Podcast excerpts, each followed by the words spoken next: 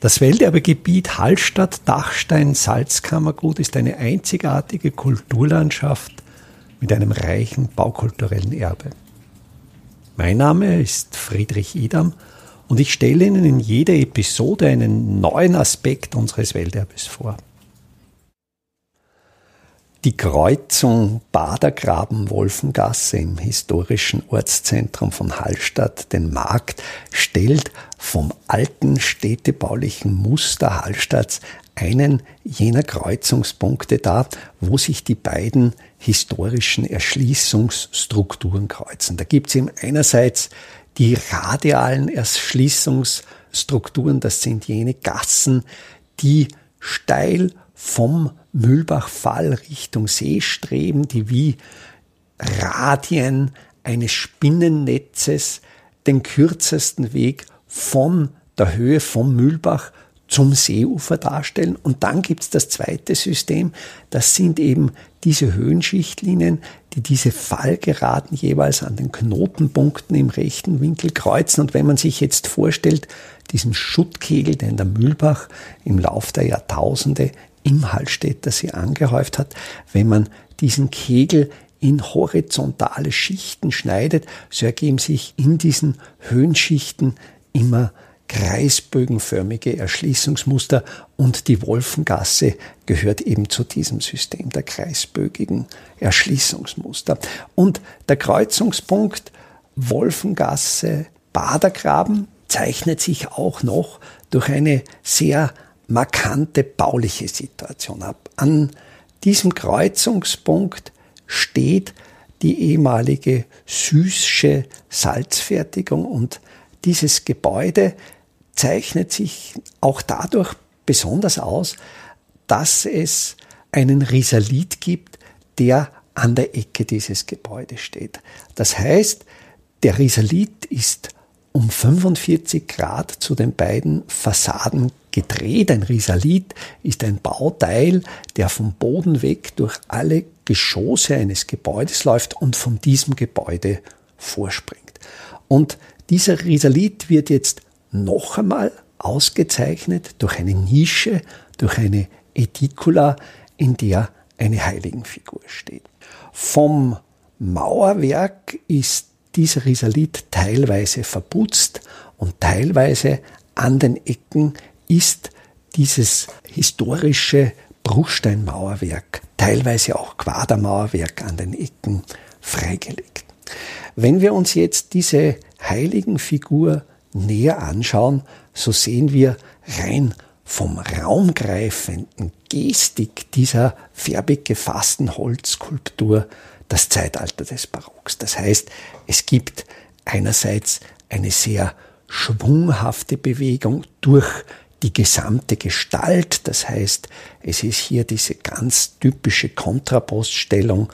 Das rechte Bein der Figur ist das sogenannte Standbein, auf dem sie ruht. Das linke Bein der Figur ist das sogenannte Spielbein.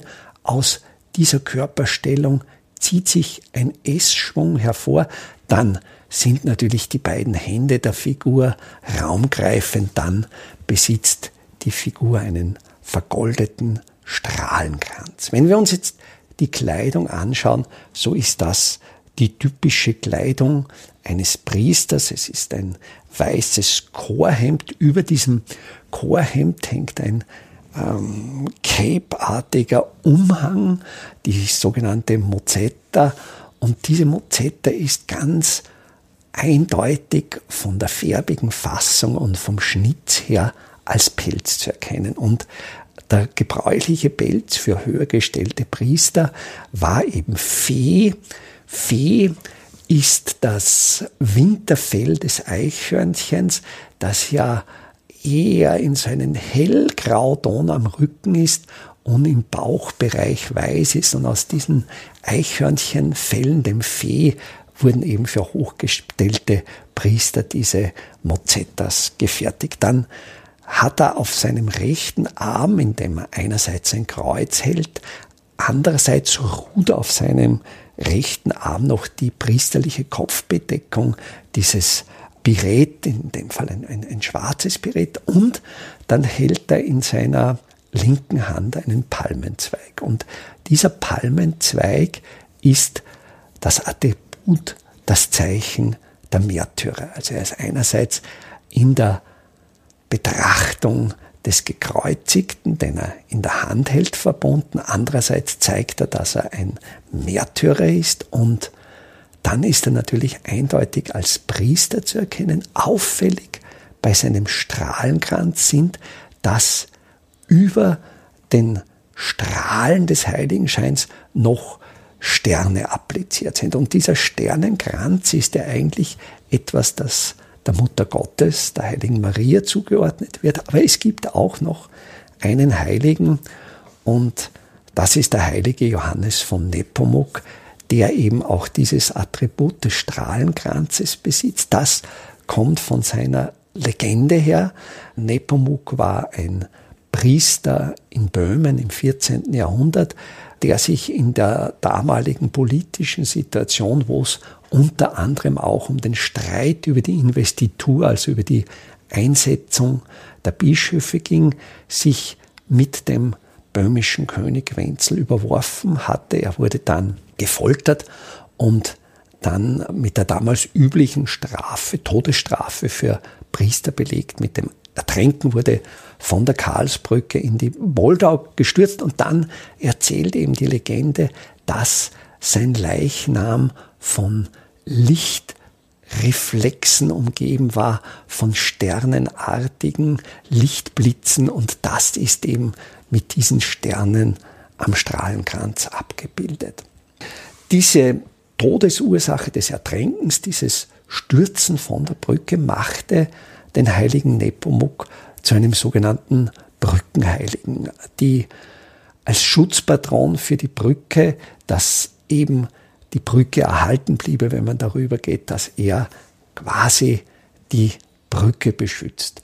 Jetzt stellt man sich natürlich die Frage, ja, warum ist hier ein Brückenheiliger, wo doch gar keine Brücke da ist? Und da muss man geschichtlich zurückgehen, weil im Badergraben über lange Zeit ein Arm des Mühlbachs floss. Der Mühlbach hatte ursprünglich drei Arme. Ein Arm des Mühlbachs, jener Arm, der im Bereich der evangelischen Christuskirche in den See mündet, ist noch erhalten. Die anderen Arme sind jetzt seit einigen Jahren wieder unterirdisch geführt. Ursprünglich war aber hier ein offenes Gerinne, weil in weiterer Folge des Badergrabens Richtung See, dort wo das frühere Doktorhaus war, dort war ursprünglich eine Schmiede der Saline und diese Schmiede wurde von der Wasserkraft des Mühlbachs angetrieben und es gab natürlich genau hier an dieser Kreuzung Wolfengasse, Badergraben ursprünglich das offene Gerinne des Mühlbachs und aus dieser Zeit stammt die Brücke und die mit dieser Brücke verbundene Darstellung des heiligen Johannes von Nepomuk. Die Nische, in welcher dieser Heilige steht, ist von einem barocken Schmiedeeisengitter verschlossen.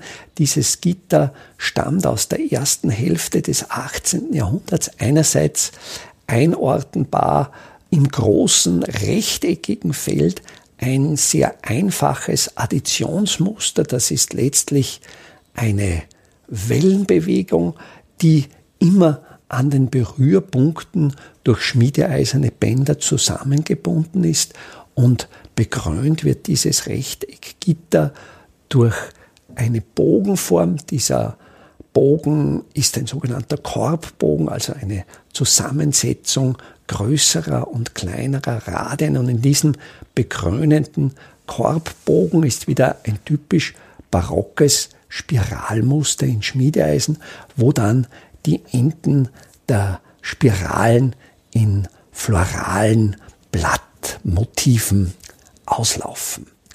Das Gebäude ist nicht nur interessant wegen dieser Bildnische des Nepomuk, die natürlich der erste Blickfang ist, in diesem Gebäude ist im Erdgeschoss auch ein Verkaufslokal der Hallstatt Keramik untergebracht.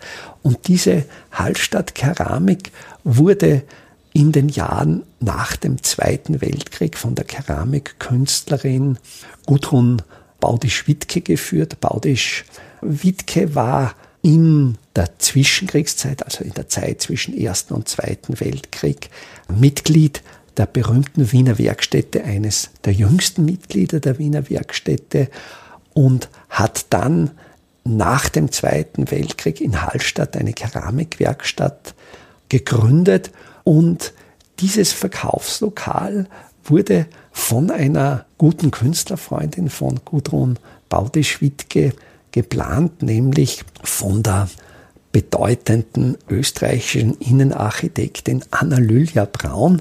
Das heißt, es treffen hier sehr verschiedene Stile aneinander. Also einerseits diese barocke Gestaltung dieser Nische mit dem Gitter und andererseits dann diese schlichte, moderne der 1950er Jahre, dass man noch an diesem stählernen Geschäftsportal, das jetzt vielleicht auf den ersten Blick natürlich gar nicht so auffällt, das auch schon in die Jahre gekommen ist, aber wir haben eben hier Zeugnisse nicht nur des 18. Jahrhunderts, sondern auch aus der hochwertigen Architektur der Mitte des 20. Jahrhunderts. Welterbe Hallstatt erscheint alle 14 Tage neu.